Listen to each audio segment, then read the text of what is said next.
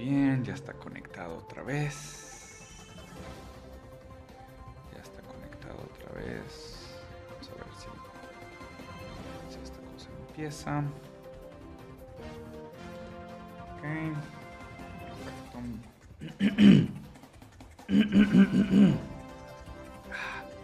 Unique New York. Unique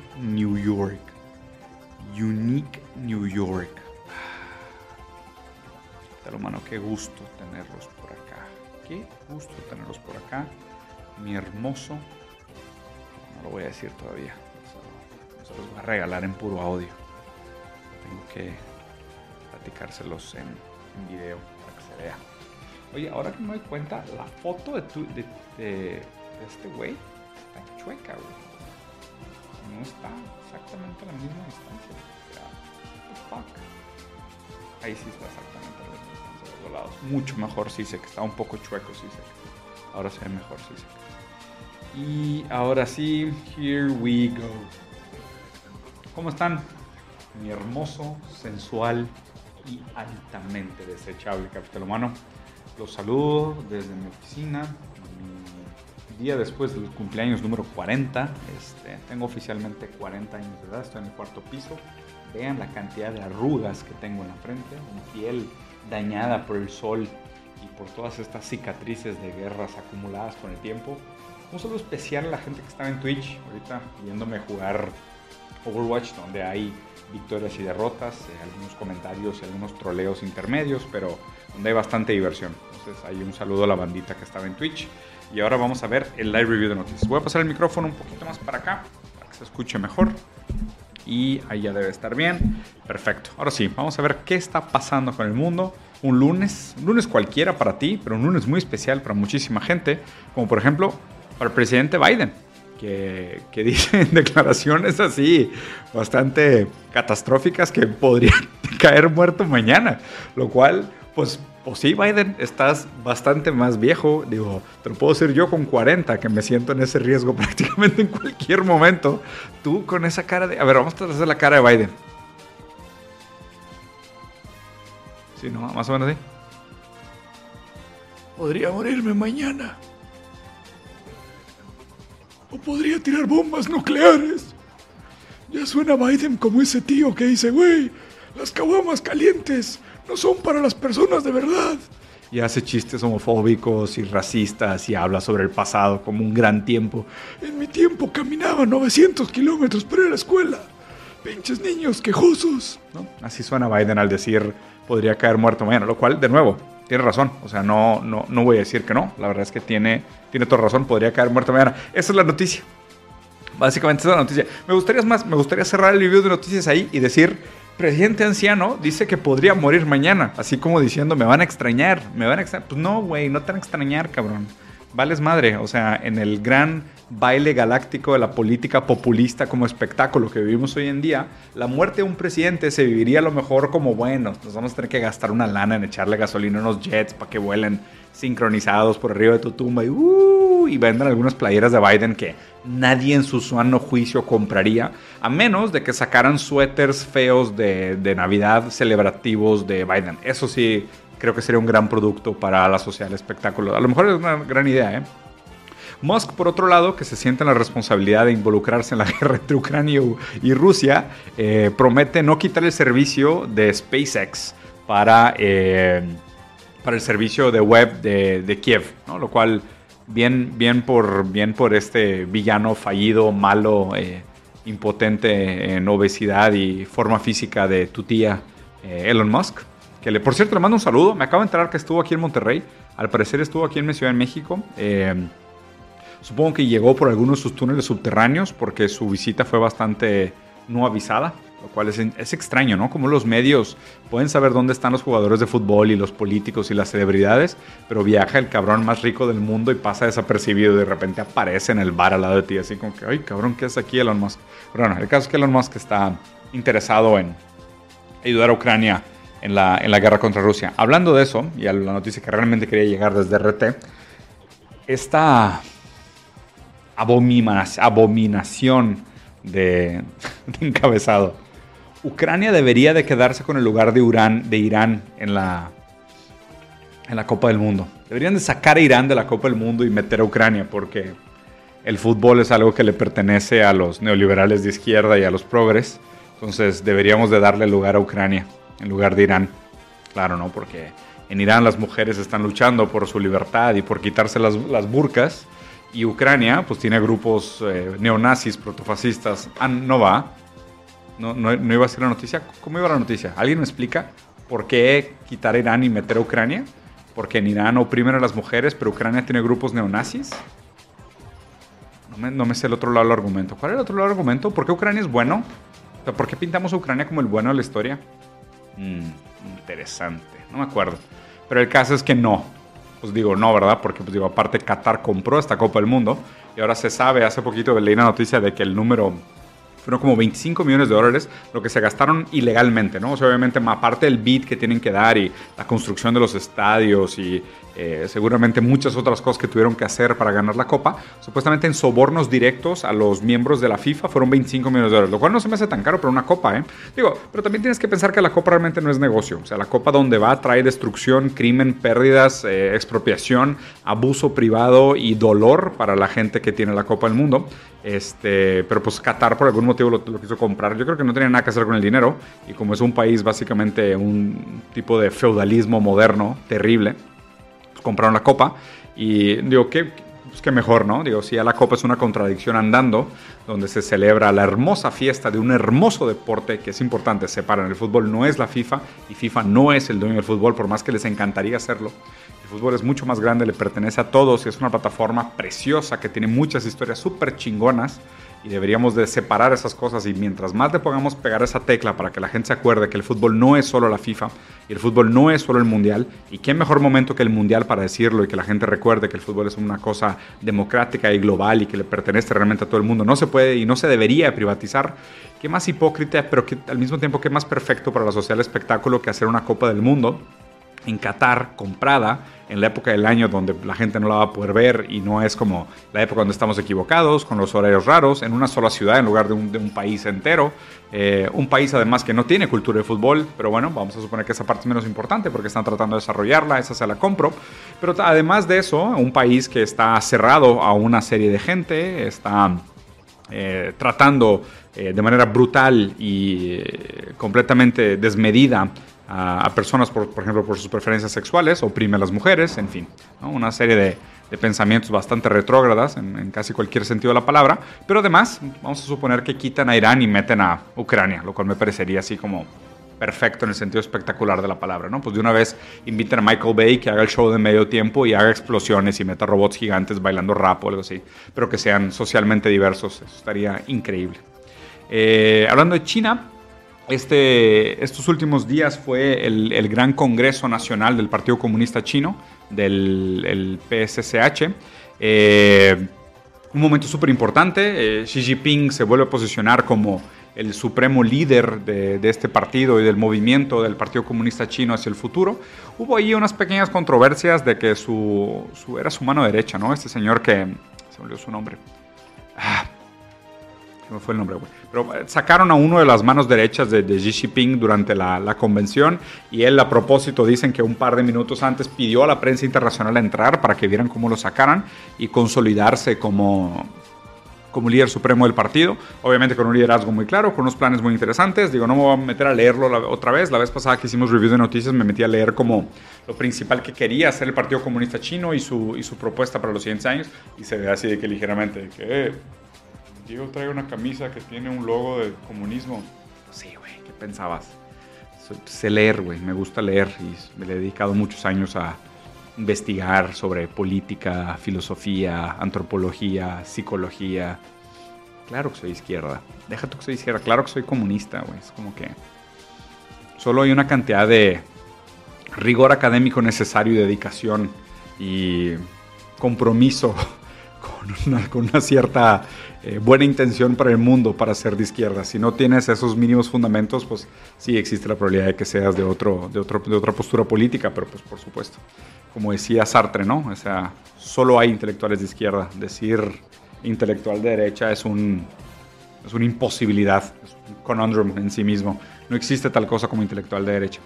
Eh, Wall Street Journal Digo, podrán ser muy críticos, dirán, pero ah, ¿verdad? Ah, ¿cómo les gusta hacer acuerdos con Arabia Saudita? Digo, no que Arabia Saudita tenga un gran track record en el sentido de, buenos tratos a la comunidad y a los derechos humanos. No que los derechos humanos sean algo que me parezca así, como que tú digas, uy, muy, muy, muy legítimo, pues no, ¿verdad? Pero invariablemente, este, en nombre del gas y de un invierno muy complejo que se viene, este, pues sí tienen grandes intereses de hacer negocios con eh, Arabia Saudita.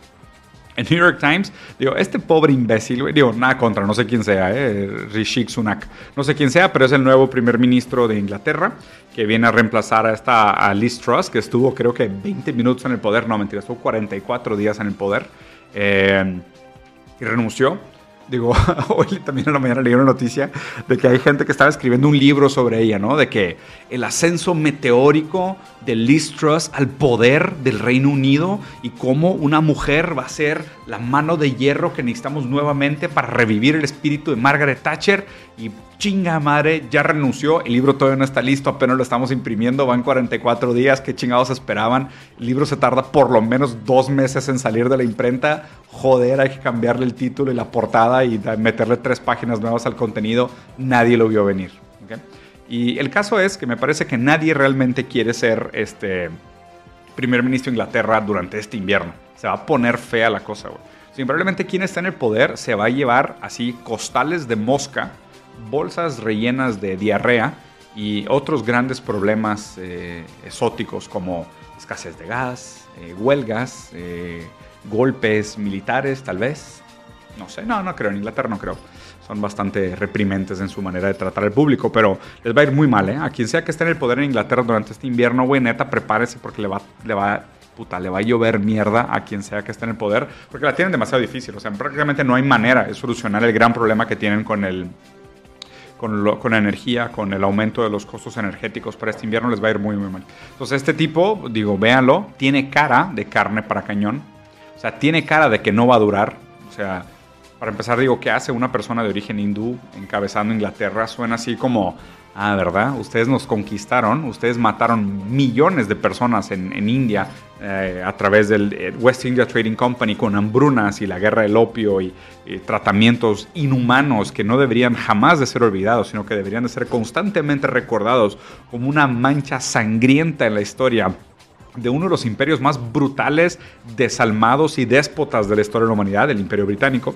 Y ahora, jaja, a través de la guerra biológica, la reproducción y el hecho de que los hindús tengan una potencia sexual increíble, principalmente cuando están como extranjeros, eh, y a través de la reproducción vayan a reemplazar poco a poco los ingleses conservadores que están más preocupados por tomar té que por complacer a sus parejas y así pues no se reproducen y van a ser reemplazados por los musulmanes y los hindús, lo cual me gusta. O sea, me parece que es una manera bonita la historia de voltearles la tortilla, ¿no? Y decir, ustedes vinieron acá a invadirnos, ahora nosotros vamos a invadir a sus hijas. Oh, yeah, se me hace chido. Eh, pasando al país, pues digo acá igual las noticias un poquito parecidas. Rashik Sunak, no sé por qué estamos tan preocupados con esto. Historia sobre ovnis, lo cual... ¿Really? ¿Ovnis? Ok, está bien. OVNIs, Sí, güey. O sea, OVNIs al lado de ciudadanos chinos espían a favor de Huawei. Y bueno, esto es normal.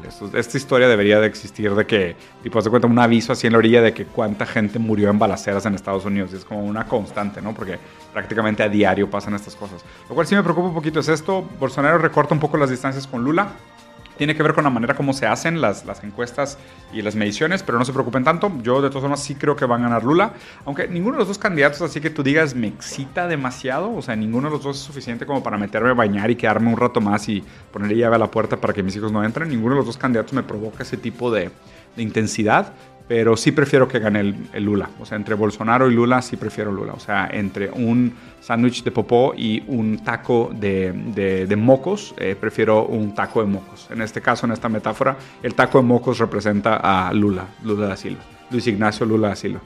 Eh, dicho esto, y pasando a las noticias realmente importantes, Kanye West, o Ye, Ye, Ye, en uno de mis comentarios favoritos de la semana, dice, yo puedo hacer comentarios antisemitas y Adidas no puede quitarme mi contrato.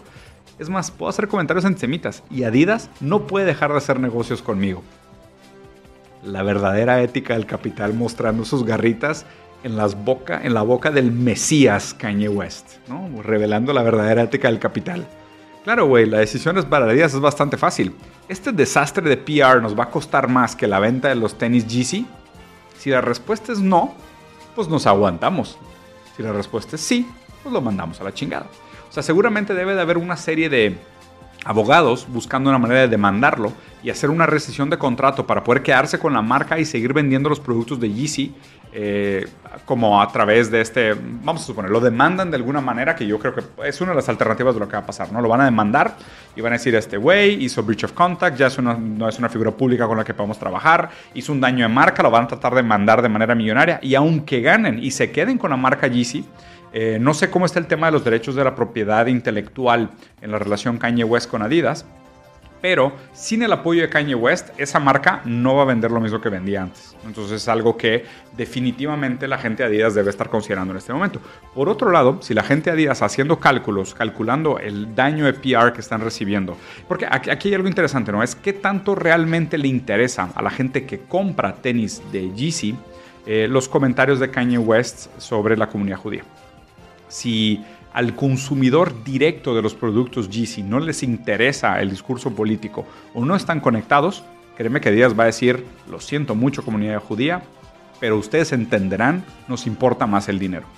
Que es muy probablemente lo que va a acabar sucediendo. O sea, no, entre estas alternativas yo creo que estas dos son las dos más probables. Yo creo que se va a quedar por ahí, no lo veo como algo drástico que vaya a cambiar muy pronto. ¿no? Me parece que esto realmente revela cómo funciona la lógica del capital es una lógica bastante simple, que es se va por la máxima rentabilidad. Eh, obviamente el, el qué tanto nosotros podemos calcular o no esa máxima rentabilidad a través de las diferentes variables en un periodo determinado de tiempo es lo que va a hacer que la empresa decida o no romper sus lazos, en este caso con la figura pública de Kanye West, G. A ver qué pasa. En otras noticias, eh, después de aventarle una sopa Campbell a otra obra de arte, ahora unos activistas arrojan puré de papa sobre un cuadro, de Monet en un museo de Alemania. ¿Dónde vamos a parar? Estamos a nada de aventarle un chile relleno a un mural de Diego Rivera en, en la Ciudad de México. A nada, ¿eh? Y digo, por favor, nadie toma esto como una idea. Y si lo toman como una idea, muy mal. No quiero que lo hagan realmente no me gustaría que lo continuaran haciendo, porque número uno me parece bastante inútil y, número dos, este, es desperdicio de comida, siendo que hay un, problema grave de hambruna, lo cual no está chido tirar comida, desperdiciar comida no está cool. Y tercero, los murales de, Diego Rivera están, están chidos también, Entonces, no, o sea, no habría por qué aventarle un chile relleno, güey, a un mural de Diego Rivera. Aparte, Diego Rivera, pues era a favor del comunismo, digo, en todo caso, vayan a aventarle cosas, o sea, la tumba de Chespirito, güey, que hacía shows de comedia en dictaduras, ¿no? O sea, él a lo mejor sí merece tirarle unos chilaquiles rojos o eh, un mollete, ¿no? Estrellarle un mollete, siento que sería una, una gran obra activista, igual de infértil que tirar puré de papa a un cuadro en Monet en un museo en Alemania. Por cierto, eh, este puré de papa, si se fijan en la foto, se ve bastante aguado. ¿eh? Creo que la persona que lo preparó o le puso demasiada mantequilla o fue de esos sociópatas que hace puré de papa con algún tercer ingrediente o cuarto ingrediente, vamos a poner, un, quinto ingrediente. Un puré de papa tiene que tener, en mi opinión, cuatro ingredientes. Papa, mantequilla, sal y pimienta. Si le pones otro ingrediente, híjole, güey, tu puré de papa ya suena muy mamador para mi gusto es innecesario o estás usando papa de mala calidad o mantequilla en mala calidad o, simplemente le estás pegando a la mamá. No es necesario. Es más, le puedes poner tal vez grasa de tuétano, incluso en lugar de la mantequilla, y me parecería un sustituto decente.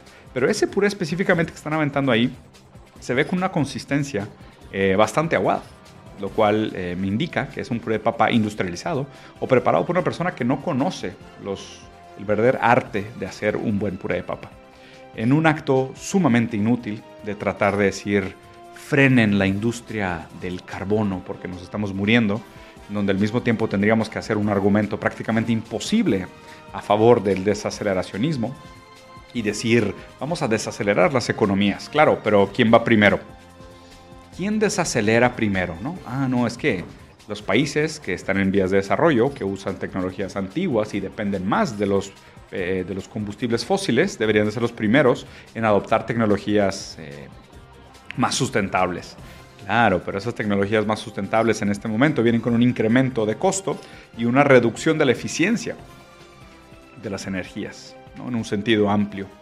Eh, lo cual implicaría una gran pérdida de competitividad para estos países que sean los primeros a aventarse de cabeza al molino de carne del, del y del ecofascismo o del, este, eh, digamos que ecofascismo en un sentido de usar la, ecología como ideología de desaceleración, ¿no?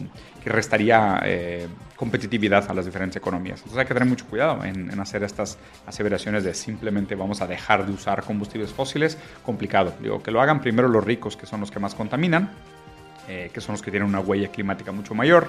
Eh, además piensan así, digo, sí, es verdad que hoy creo que China es el mayor emisor de CO2 del mundo, como en un 21%, y después viene Estados Unidos con un 16% del CO2 anual que se emite. Pero si te vas a hechos históricos, Estados Unidos es al revés. O sea, Estados Unidos es el mayor contaminante de la historia y China es el segundo en, porcentaje. Pero también recuerden que China tiene 1.4 billones de habitantes y Estados Unidos tiene un poco más de 350 millones. Y China ha sacado 300 millones de personas de la línea de pobreza. Entonces, en ese sentido, prefiero que contamine China y siga sacando gente de la pobreza a que contamine Estados Unidos para sustentar el estilo de vida absurdo, eh, goloso obsceno de unos pocos billonarios que viajan en avión privado y tienen seis casas, 20 carros y tienen un estilo de vida que nos está destrozando y nos está causando un problema enorme como sociedad por la cantidad de producción que requieren para mantener el estilo de vida que tienen. Eh, hay que matizar siempre estas aseveraciones sobre, sobre el cambio climático. No es tan simple como quisiéramos que fuera. Capitán hermano, cumplo 40. Me siento bien. Amo a mi familia. Me da muchísimo gusto ver a mis hijos, a mi esposa, mi hermano, mi mamá, mis primos, platicar con ellos. Siento contento, rodeado de un equipo de gente a la cual admiro, con la cual me da muchísimo gusto trabajar, con muchísimos proyectos muy interesantes en puerta. Sumamente orgulloso del proyecto que tengo con fútbol, con Televisa, para hablar de los subalternos, de darles un poco de visibilidad a tanta gente que quiere contar su historia y no tiene cómo, y aprovechar este, el mayor espectáculo del mundo, para que gente de verdad muy noble y muy digna pueda contar un poquito su historia. Tengo otros proyectos por ahí en puerta, lanzamiento de un libro nuevo ahora en noviembre, contando mi, última vuelta al mundo, eh, haciendo un poco reflexión también sobre lo que significa para mí ser una figura paterna y cómo entrar en contacto con estos diferentes grupos de subalterno me hizo cuestionar eh, mi privilegio, eh, mi lugar en el mundo, mi responsabilidad como comunicador, como líder de opinión de alguna manera, que aunque no es algo que busqué activamente, creo que me acabó compitiendo y ahora no le puedo dar la espalda. Eh, otro par de proyectos por ahí en puerta que ya les contaré, un par de proyectos con Roberto Martínez, que sé que muchos de la gente que me sigue también son fans de Roberto, entonces les va a dar gusto. Voy a retomar el proyecto de análisis de canciones con el gran Faridiek, que por culpa de la agenda la verdad es que no habíamos tenido tiempo, es un proyecto que vamos a retomar. En fin, la verdad es que bastante contento. Cumplir 40 es algo que me, me asustaba un poquito. Durante todo el año tenía como estado de, güey, voy a cumplir 40, güey, ya soy un pinche ruco, güey. Y luego de repente cumplo 40, me regalan una espada de elfo. Y digo, Todavía aguanto, güey, una espada de elfo. Tengo por aquí mi altar de muertos con el fantasma de Esparta, Kratos, para quien no lo conozca. Me regalaron un escudo espartano. Ah. Esta noche cenaremos en el infierno.